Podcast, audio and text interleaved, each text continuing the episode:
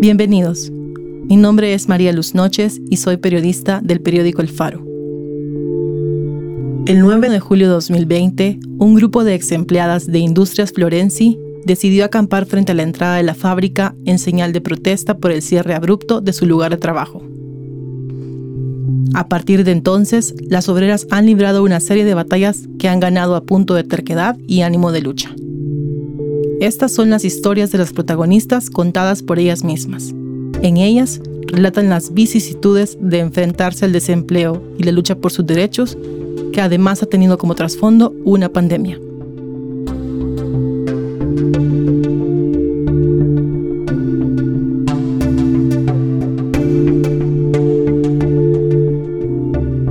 Ramírez ha sido, quizá, el rostro más visible de la lucha contra Florencia. Desde antes de llegar a esta fábrica ya era una líder sindical. Neri es morena, pequeña, brava. Siempre tiene respuesta a cualquier reclamo y siempre tiene claro lo que reclama. Ha trabajado en maquilas los últimos 23 años de su vida, es decir, desde que tenía 17 años. Yo entro a la empresa a laborar en el 2010, junio eh, cuando entro a esa empresa observo muchas cosas en las cuales estaban pasando, eh, muchas violaciones a derecho a todas las mujeres. Eh, no estaban respetando muchas cosas, primeramente las vacaciones no se las estaban pagando, también no les daban su maternidad. Con este conflicto ya son tres conflictos que vivo en mi vida, en lo personal, una, tres luchas. La llegada de la pandemia nos tomó por sorpresa a todos no se trataba solo de cuidar la salud, sino que hacerlo implicaba un cambio drástico en las condiciones laborales. Las obreras Florenci, como una gran parte del sector laboral en El Salvador, no tenían el privilegio de trasladar la oficina a su casa. Un día sin ir a la fábrica implicaba un día sin salario. En marzo, 19 de marzo que nos vamos a, a cuarentena domiciliar, pues fue obligatoria que donde Nayib Bukele en la noche 18 de marzo anuncia a nivel nacional que todos los call y maquila se van a encierro, ¿verdad? Y nosotros estuvimos, que no nos cayó en gracia todo eso, y pero nosotros con esa duda también si nos iban a pagar nuestro salario, ¿verdad? Cosa que también la patronal nos venía a nosotros adeudándonos nuestro salario, nos pagaban 20 dólares de salario nos quedaban debiendo todo el resto. A la siguiente catorcena no, nos pagaban el restante o a veces nos pagaban 50 dólares y al grupo que le tocaba pagar igual le pagaban. Entonces, en 2018, 2018-19, nosotros, para nosotros fue bastante compleja la situación porque sabíamos que qué es lo que estaba pasando. Incluso 2015 nos llegaron a pagar 30 dólares también el salario Casi llegamos como seis meses pagándonos así la patronal. Y igual vuelve nuevamente 2018-19. Ya las vacaciones ya no las podía pagar el señor Roberto. Ya no las pagaba, y sí las pagaba, pero eh, muy tarde. A veces chineaba un año, dos años, tres años. Habían compañeras que les debían ya los tres años.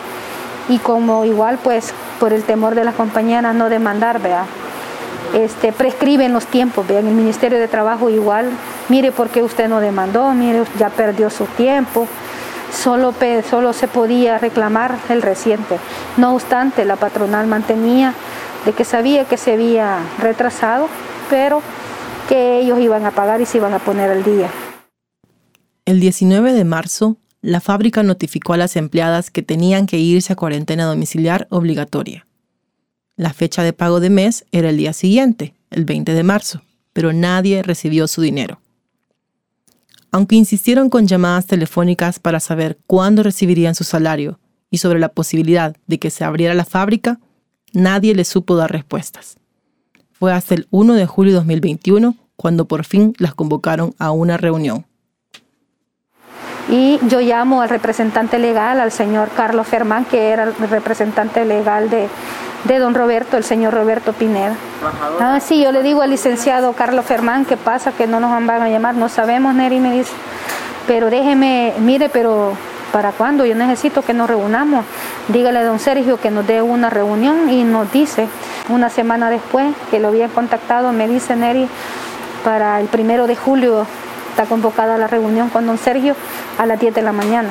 Llegamos a las 10 de la mañana, se reúne el, el apoderado, se reúne el señor Sergio Alberto Pineda López y nos dice en ese momento pues que, eh, que la empresa ya no va a abrir más. Yo sentí que me bajó algo caliente todo el cuerpo, a todos. Nos quedamos mudos y nos quedamos viendo unos a otros con los compañeros y créanme que para mí no fue fácil. Entre sus razones para cerrar definitivamente la fábrica, Sergio Pineda aseguró a las obreras que no tenía dinero para pagarle a todas. A cambio, les ofreció una máquina industrial de coser o para planchar como dádiva. Y que nosotros no estábamos de acuerdo con la máquina porque esas máquinas ya estaban obsoletas, más de 35 años en uso y sabemos la, la calidad como están las máquinas. No están en buen estado esas máquinas. 210 trabajadores se quedaron sin trabajo desde entonces. De esos, solo 14 eran hombres. Las líderes sindicales no podían darle crédito a lo que estaban escuchando. Necesitaban el dinero, no una máquina vieja. Pues dice él de que escojamos como sindicato, nos da a escoger una máquina de la que nosotros querramos, la mejor, decía él. Y nosotros le dije yo le dije a don, a don Sergio que no estábamos de acuerdo, que nos pagaran el 50% por lo menos de nuestro pasivo laboral y que nos diera dos máquinas. Él dijo que no podía eh, pagar y que eh, le gustara o no, lo queríamos o no, lo aceptáramos o no, pero él era, su última propuesta esa era. Y que, que nosotros les avisáramos a las compañeras que este, él ya no iba a abrir la empresa. Y en ese momento pues yo le digo, don Sergio, nos vamos, nos vamos a ir, nos vamos a ir a pensar, vamos a ir a hablar con las compañeras y nos volvemos a reunir estaban tan desesperadas porque se les pagara lo que les debían que le ofrecieron básicamente una ganga. Aunque sea el 40%, nosotros negociando, pero él, él dijo que no, estaba muy cerrado, que no tenía dinero.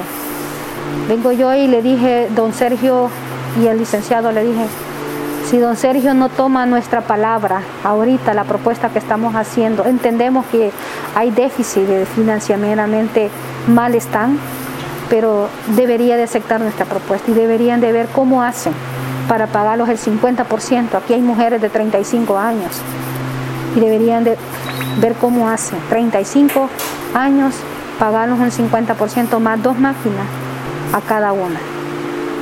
Él dijo que solo nos daba a nosotros directivos, que lo iba a pensar si nos daba dos máquinas a cada una. Nosotros dijimos no. ¿Y las demás compañeras? van a decir que nos hemos vendido y no estamos aceptando miseria ni míseros pesos. Nosotros estamos exigiendo el 100% también para las compañeras.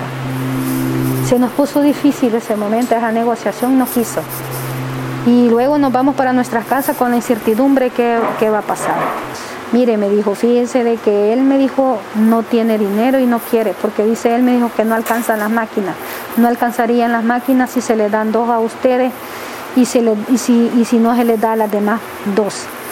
Al final me dijo lo que ha planteado es él darles a ustedes las que tienen 10 eh, años para abajo, les van a dar una máquina y las que tienen 10 años para arriba les van a dar dos máquinas. Pineda estaba reacio a negociar y el trato que les ofrecía era un tómenlo o déjenlo. Y nosotros no estábamos de acuerdo. Luego lo investigamos y, él estaba llamando a las compañeras, engañándolas que fueran a recoger las máquinas. Llegaron como unas dos compañeras a retirar sus máquinas.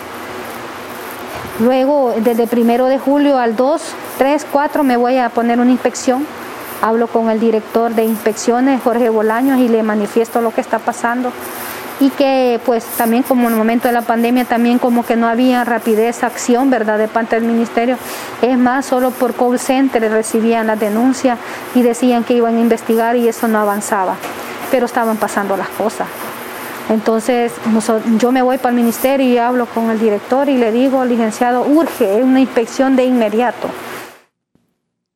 El Ministerio de Trabajo atendió en ese momento el llamado de Neri, pero para entonces hasta a ellos les fue negada la entrada.